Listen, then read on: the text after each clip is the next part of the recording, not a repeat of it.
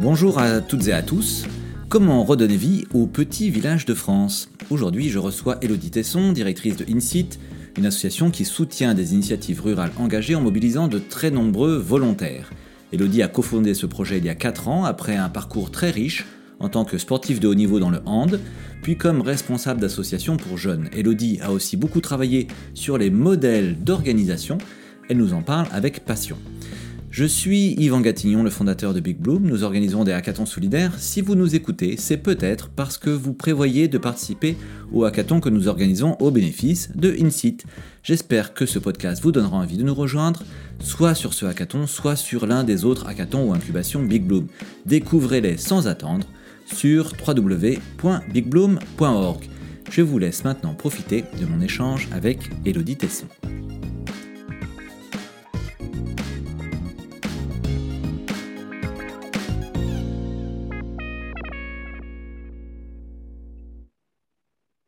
Eh bien, euh, bonjour Elodie. Aujourd'hui, grand euh, plaisir pour moi d'accueillir sur ce podcast euh, Elodie Tesson, qui est directrice générale de l'association InSit. Elodie, on va parler de toi, de qui tu es, de ton parcours, de ce qui t'a construit en tant que personne, en tant qu'entrepreneuse sociale. On va parler bien sûr de InSit, de votre mission, de votre action au quotidien et on parle de ce qu'on fait ensemble dans le cadre du hackathon de fin juin. C'est OK pour toi, Elodie? On est dans les starting blocks, on peut partir C'est parti, eh ben, super. Merci beaucoup en tout cas de m'accueillir. Eh ben, écoute, je t'en prie. La première question est pour euh, toi sur euh, ta, ton parcours. Est-ce que tu peux nous, nous brosser euh, en quelques mots ton, ton histoire, Elodie, s'il te plaît? Oui, alors moi je suis originaire de Vendée, des Sables de l'Homme en Vendée. Ça a construit aussi mon parcours sur l'action que je mène aujourd'hui chez, chez Insit aussi, sur le lien à la ruralité euh, à l'artisanat et au monde agricole. Euh, et puis euh, ensuite, j'ai aussi dans mes études été toujours très engagée sur les questions de management, de gestion, construction des organisations, qui a toujours été quelque chose qui qui m'a toujours intéressé, titillé. donc, j'ai fait un master sur ces questions-là. et puis, j'ai une autre passion qui est le sport. Euh, depuis que je suis toute petite. Euh, je suis une passionnée de sport, tant pratiquante qu'engagée bénévole. Euh, et donc, j'ai allié les deux puisque j'ai fait aussi une option dans tout ce qui était gestion des organisations sportives. et j'ai démarré mon parcours en travaillant pour la Fédération française de handball, ah dans l'organisation des championnats du monde de hand féminin, en 2007 en France. Donc, qui alliait un peu et l'organisation d'événements et de structures, et puis question d'une de, pratique. En plus, j'étais handballeuse, donc c'était un peu le poste rêvé dans études. C'était une expérience passionnante. Euh, et puis ensuite, à mon parcours, il s'est construit aussi sur les questions d'engagement jeunesse, euh, puisque j'ai travaillé pour des mouvements d'éducation populaire euh, qui m'ont permis d'appréhender les questions de service civique et les questions d'engagement étudiant et aussi les questions d'action dans les quartiers prioritaires pendant un peu plus de dix ans de ma vie en région toulousaine. donc c'était un parcours passionnant. Ça m'a permis de euh, de pouvoir allier euh, tant, euh, je pense, les valeurs sur les questions d'engagement et de trouver aussi des actions concrètes et utiles. et puis, la question de la construction d'une organisation et d'organisation, de tester des choses, de passage d'équipe à 3-4 à 10-15. et puis, toutes ces expériences-là, elles m'ont amené à une rencontre, celle de Thibaut Renaudin, qui a été fondateur avec moi de d'Insit, euh, qui est un, on s'est rencontrés professionnellement et qui est aussi un passionné des questions d'engagement, d'engagement jeunesse et de ruralité. Et donc euh, ensemble, on a on a construit une site, euh, on l'a lancé et à la fois sur comment bah, ce qu'on a pu transposer de l'engagement qu'on avait pu voir dans les quartiers prioritaires, on pouvait le mettre au service de, des ruralités, d'endroits, de villages, de personnes qu'on connaissait. Et donc, c'était un pari un peu fou et on s'est lancé dans cette aventure de création euh, de cette structure euh, il y a maintenant presque quatre ans. on va y venir, on va découvrir ça ensemble. Juste un petit retour arrière là sur ton parcours. Ça fait combien de temps que, que tu bosses, Elodie là? Ça fait quasiment 18 ans. D'accord. Ah oui, donc c'est ça que je me disais, mais c'est incroyable le nombre d'expériences accumulées. Mais donc, ouais, ouais, c'est parce que tu dis que je ne fais pas mon âge. C'est très gentil, j'apprécie beaucoup le compliment. Mais non, non, ça fait presque oui, plus de 18 ans que je travaille. D'accord, eh ben super. Euh, alors c'est marrant, tu parles de la Fédération française de hand. Il se trouve que euh, on va faire un hackathon pour la Fédération française de hand pour euh, rendre le, handball plus inclusif les 2 et 3 juillet. voilà, donc ça va être un moment super sympa. Qu'est-ce que donc dans, ce parcours, moi, ça, ce qui m'intéresse hein, toujours, toujours un peu, c'est de comprendre ce qui t'a construit aussi en tant que personne, en tant qu'entrepreneuse. Est-ce que tu peux nous partager deux trois trucs que tu as appris de ces différentes euh, séquences. Tu en choisis une euh, au hasard, comme tu veux, euh, soit le hand, soit le, ce que tu as fait plus en termes d'engagement social, mais c'est toujours intéressant d'écouter comment est-ce qu'un voilà, un entrepreneur construit ses, compétences. je pense que ça s'est construit grâce à des, des, organisations dans lesquelles j'ai pu travailler, que ce soit au handball ou dans mes expériences passées, sur la capacité à pouvoir faire, à avoir l'autonomie de pouvoir faire. J'ai eu la chance d'avoir des postes dans lesquels j'avais de l'initiative et la capacité de pouvoir euh, tester, faire des choses euh, et d'avoir aussi une partie des tenants et des aboutissants d'un même projet et de pouvoir les mener à bien. Je pense que ça m'a construit. Et puis après, ce qui m'a construit, moi, fondamentalement, c'est le collectif. et par mes passions sportives et par les métiers que j'ai pu avoir euh, de responsable animation d'équipe. donc, cette notion-là, très forte de construire ensemble, apprendre, faire, inventer ensemble. En tout cas, c'est des, des, choses qui m'ont beaucoup porté dans, les différentes expériences que j'ai pu avoir, tant personnelles que professionnelles.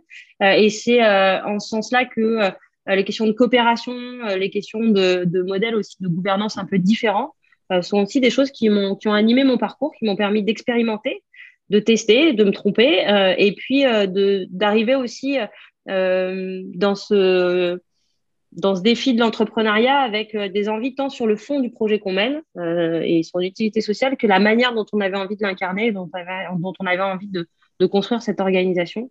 Tu, tu, nous, donnes un, tu, nous donnes un, exemple de, de, choses que tu as testées tu, tu citais des exemples d'organisation euh, Ouais, alors là, on, on, teste des modèles qui sont un peu des modèles type holacratique ou opal qui permettent de travailler vraiment sur la responsabilité, l'autonomie euh, de chacune des fonctions et des postes de l'organisation. Donc, c'est un modèle qui est très transversal, euh, qui nous permet aujourd'hui, en tout cas aux individus qui composent l'organisation, d'avoir un système de co-responsabilité sur des, dossiers très concrets et qui font que, bah, par exemple, euh, un poste va être aussi porteur tant de l'action que la de la décision, avec des systèmes de sollicitation d'avis euh, pour pouvoir prendre les décisions. Donc, euh, on a expérimenté euh, ce genre de choses et c'est hyper intéressant.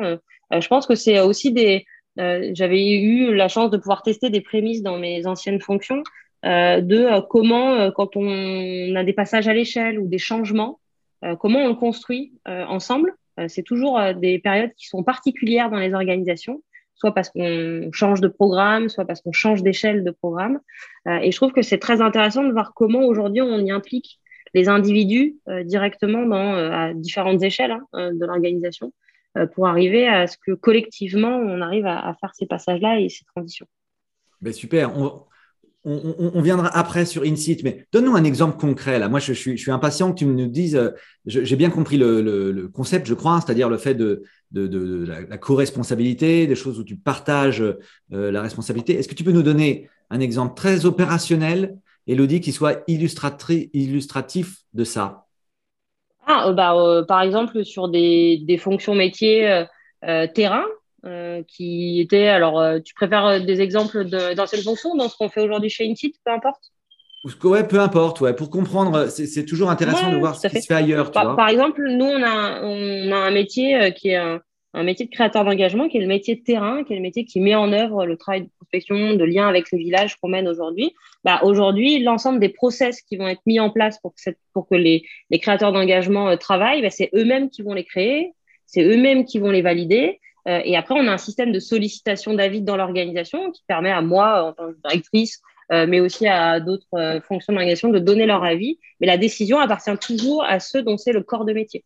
Ouais, d'accord. donc c'est intéressant à la fois pour, c'est aussi comment ça donne la place à l'expertise d'usage. C'est-à-dire que qui mieux qu'un créateur sait globalement quel process ou quel meilleur process il peut y avoir dans sa fonction métier. Après, l'objectif, c'est qu'ils euh, puissent les, la créer, en prendre la décision euh, de, des choix qu'ils pourraient faire, tout en euh, ayant un système de sollicitation d'avis pour que ça rentre toujours dans un cadre dans, dans, un contexte plus, plus global.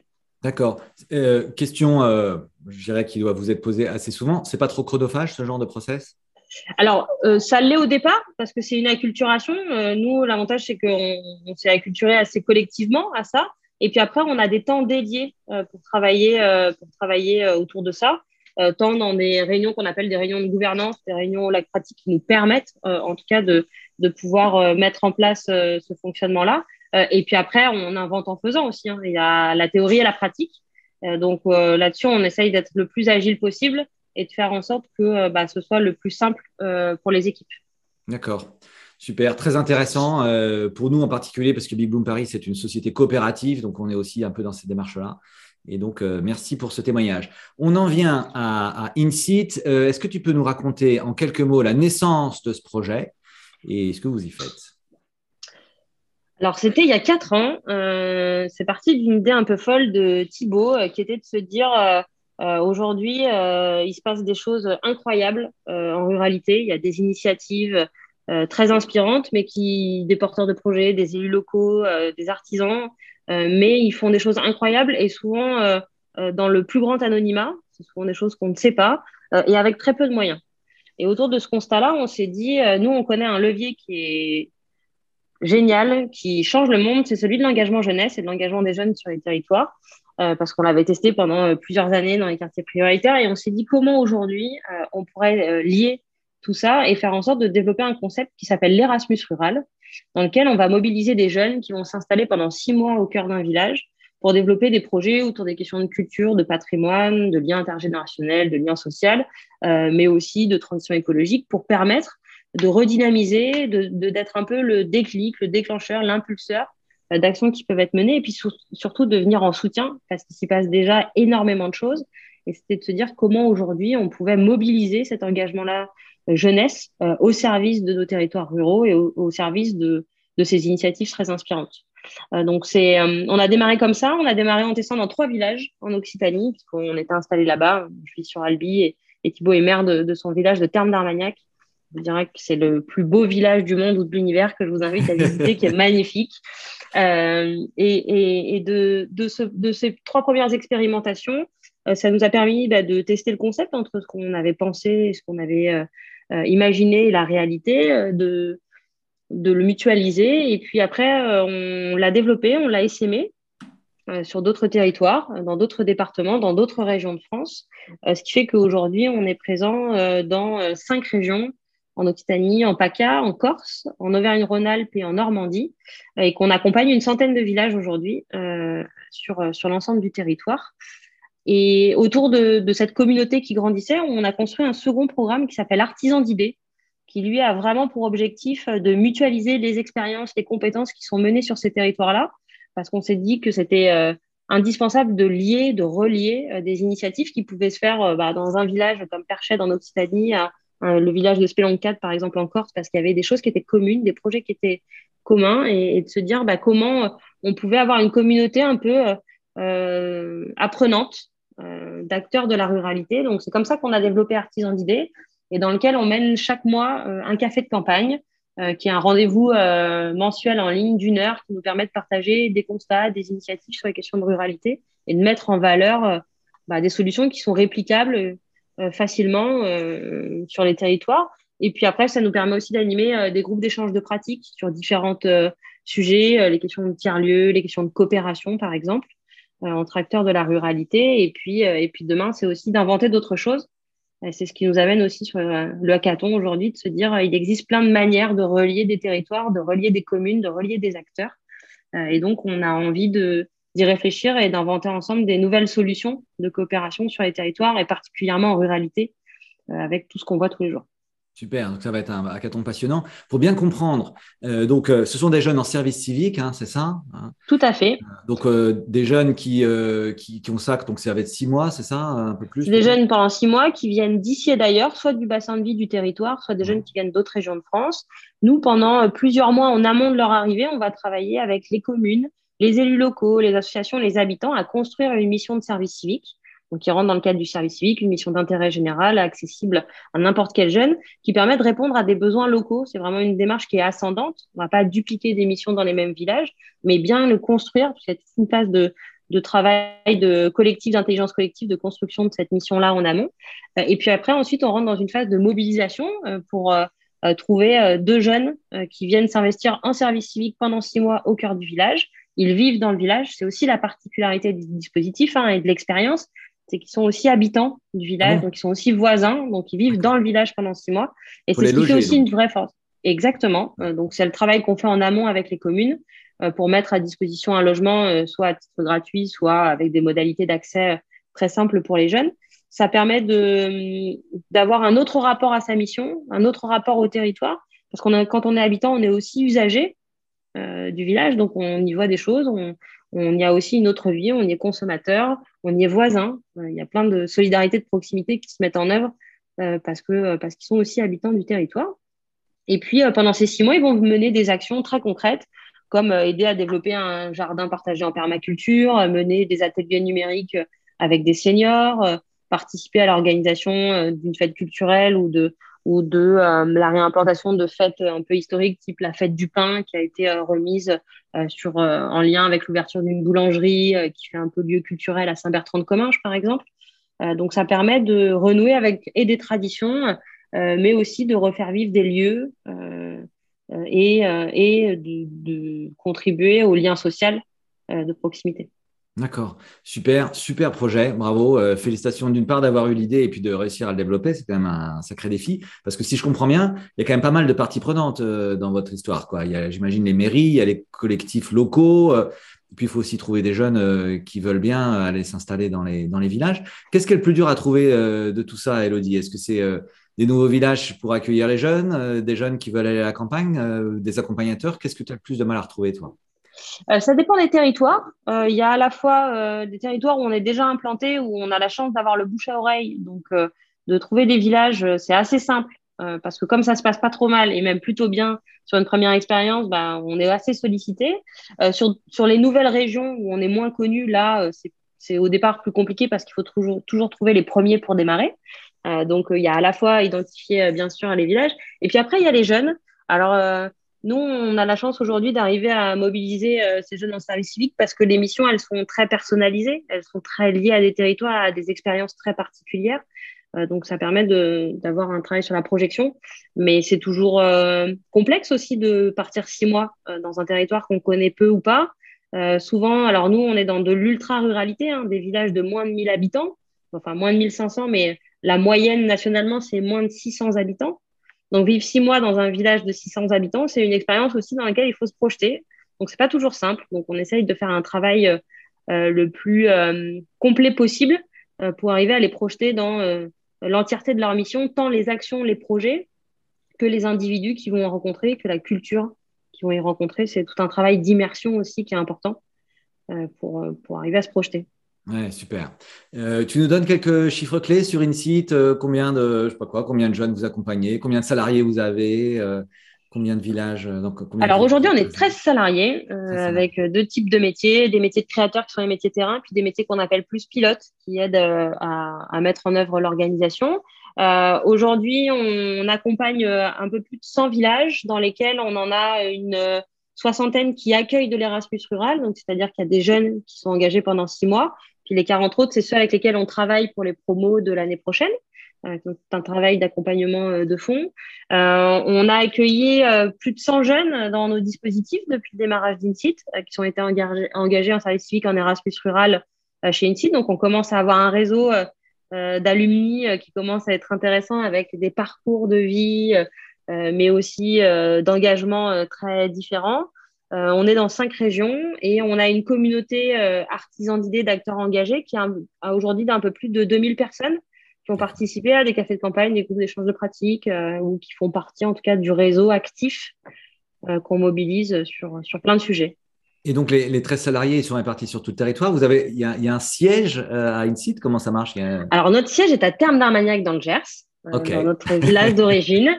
Euh, on n'a pas de siège, euh, on n'a pas de bureau en dehors d'avoir des espaces mutualisés ou partagés dans des coworking, majoritairement, parce que nos bureaux, c'est les villages. On passe beaucoup de temps sur le terrain et sur les postes pilotes, on a deux pôles aujourd'hui entre Toulouse et Marseille.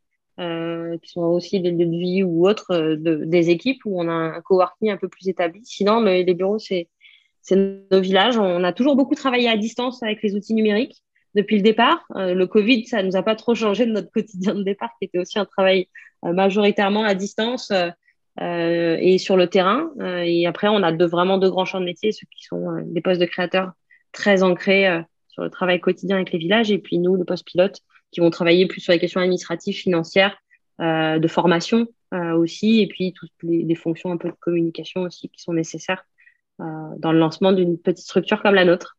Oui, c'est ça. Et dans la dimension un peu innovante de ce que tu décris, il y a aussi le fait que vous soyez euh, tous euh, comme ça répartis sur le territoire. Vous vous retrouvez quand même aussi de temps en temps, j'imagine, euh, en présentiel ou Alors, toutes les six semaines, entre six et huit semaines, on se retrouve dans un, temps qui s'appelle la COPé chez nous, qui nous permet de, bah, de tous se retrouver et de retravailler le projet. C'est un espace vraiment de coopération et de construction de l'organisation, des feuilles de route aussi, de comment les programmes évoluent. Euh, et puis, ça nous permet d'ajuster, euh, de travailler euh, ensemble et puis de repartir chacun sur notre territoire avec bah, un peu les éléments et les points de réflexion qu'on a jusqu'au prochain checkpoint six semaines après. voilà. Donc, on est à la fois dans des, des, travaux où on est plus en individuel ou autre, mais on a beaucoup de collègues dans les villages, hein, en gros, parce que les, nos, nos, nos collègues, c'est les élus des communes, euh, les partenaires euh, qu'on a, et puis après, euh, la chance de pouvoir se voir en collectif pendant trois jours, toutes les semaines. Ok, très intéressant. Le sujet du hackathon, en, quelques mots, c'est quoi? Sur quoi est-ce que tu veux faire plancher les, les participants?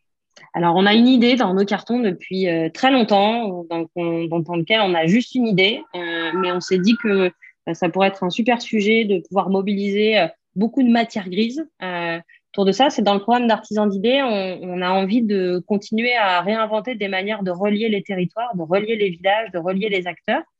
Euh, et on s'est dit que le système de jumelage est un système qui était euh, euh, plutôt intéressant, qui est souvent fait à l'étranger avec des villes qu'on connaît pas forcément et des villes qui sont un peu différentes. Nous, on aurait envie de réinventer les jumelages, de jumelage entre un village in-site et un autre village en France.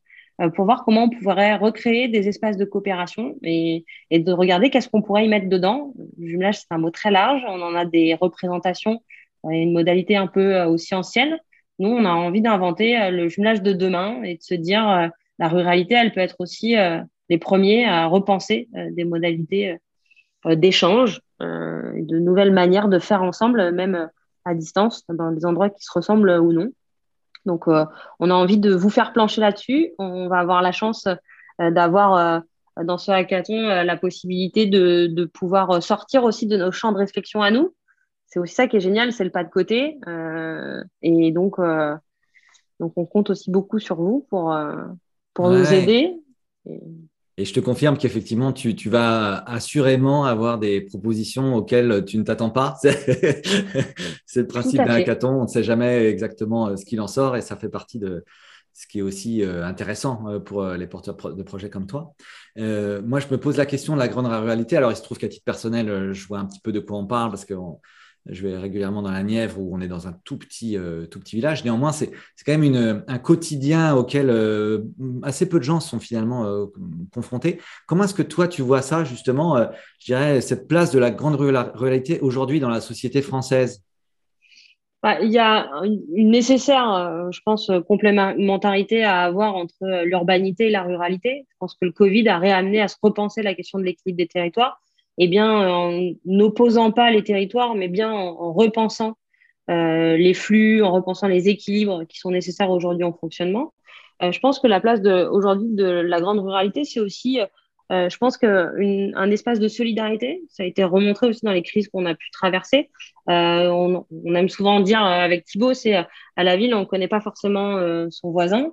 Euh, ou si on le connaît, on se croise, mais on se connaît pas vraiment. À la campagne, on se connaît, on s'aime pas toujours, mais le jour où, parce qu'on euh, nous a coupé la haie, parce qu'un jour il y a eu une problématique qui est très concrète euh, entre, euh, mais le jour où il y a un problème, euh, on le sait, tout le monde le sait, il y a une, solidarité qui est très présente. Donc pour nous, l'ultra-ruralité, elle réinvente aussi une manière et un art de vivre ensemble. Je pense qu'elle le fait depuis très longtemps et qu'on l'a redécouvert aussi sur ce que sont euh, la question du lien à la nature, euh, la question du lien aussi humain. Donc pour nous, on a envie de valoriser tout ça.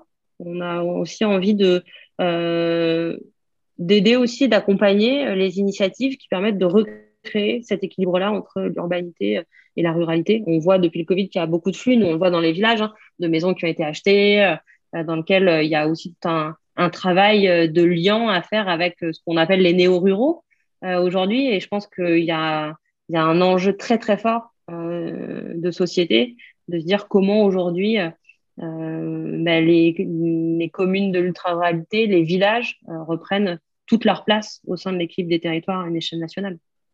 Est-ce que vous voyez des, des points communs entre les, les petits villages du Gers ou d'ailleurs et les petits villages à l'autre bout de la France? Alors nous, on aime à parler des ruralités. Il n'y a pas une ruralité, il y a des ruralités. Euh, un, parce que euh, même deux communes à même taille ne, sont très différentes. Euh, donc il y a étant à l'échelle d'un département, d'une région, d'une communauté de communes, des différences dans les flux, dans les modes d'habiter, dans les projets qui peuvent être développés dans les cultures aussi très fortes régionales qui peuvent exister. Euh, mais il y a aussi des invariants entre, entre ces villages. C'est aussi de l'énergie qui existe. Euh, de gens qui sont très engagés, euh, des maires, des élus. Euh, on le voit aussi avec des agriculteurs qui réinventent aussi des manières de redévelopper la question des circuits courts. Donc, il y a, on essaye aussi de se dire que quand on va mener un, projet dans un village et qu'il y a des thématiques qui sont un peu similaires dans un autre, comment on arrive aujourd'hui à travailler ensemble pour bah, que des solutions simples qui étaient mises en place dans un territoire puissent être mises en œuvre dans un autre. et puis après, il y a plein, plein de facteurs, notamment sur les questions de mobilité, qui sont aussi euh, des différences euh, et un invariant euh, aussi de ces villages. Très bien, merci beaucoup Elodie. On arrive au, terme de cet échange absolument passionnant et je te remercie. Il y a une question rituelle dans ce podcast que tu vas découvrir en temps réel. Chez Big Bloom, nous, on, organise la rencontre entre, entre l'univers des grandes entreprises, l'univers de l'entrepreneuriat social est-ce qu'il y a une rencontre qui t'a particulièrement marqué, toi, Elodie? Une rencontre qui, euh, ça peut être euh, une rencontre récente, une rencontre euh, passée avec une personne qui euh, Je suis obligée d'en citer une parce que c'est forcément quelque chose qui a changé mon parcours, c'est la rencontre avec Thibaut, parce qu'elle a. Thibaut Renaudin qui, avec qui j'ai fait un, un, énorme temps de parcours professionnel et avec lequel on a monté cette structure.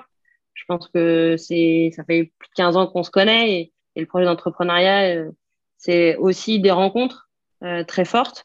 Donc, euh, bien sûr, je pense à celle-ci tout de suite parce qu'elle a forcément fondamentalement changé ma vie. Elle a changé mon métier. Et donc, qu'est-ce qui fait que ça marche? Qu'est-ce qui fait que ça marche avec Qu'est-ce qui fait que ça marche? Parce que parce que je pense qu'on partage des valeurs d'humilité. je pense qu'on partage des valeurs de détermination et et je pense qu'il y a des des rencontres qui nous changent, nous, et qui nous aident à grandir. Et ça en fait partie, en tout cas pour moi, parce que ça aussi m'a amené à, à, ouvrir le champ des possibles. Et je crois que quand il y a de la confiance, ça permet aussi, je pense, d'aller un peu plus loin. Euh, et puis après, euh, si j'en avais une autre euh, dans mes rencontres, je pense que c'est euh, la première personne qui m'a recruté quand j'étais à la Fédération française de handball, celui qui s'appelle Michel Jacquet, qui est quelqu'un qui m'a beaucoup appris et qui m'a beaucoup appris cette valeur-là de de faire confiance et faire confiance à la jeunesse. Je sortais de mes études, je savais pas grand chose, je savais pas faire grand chose, je pense. Et, ça n'a jamais été un souci. Donc, euh, je pense que c'est aussi une rencontre qui m'a permis de me dire que, euh, en tout cas, on pouvait toujours avoir les clés. Euh, il suffisait juste que quelqu'un nous, nous laisse entendre qu'on pouvait le faire. Donc, en tout cas, c'est deux rencontres marquantes dans mon parcours, tant personnel que professionnel. Eh super. Merci beaucoup, euh, Elodie, pour ce témoignage. Euh, et puis, on se retrouve très vite pour euh, le hackathon. Bonne fin de journée à toi. Merci. À bientôt.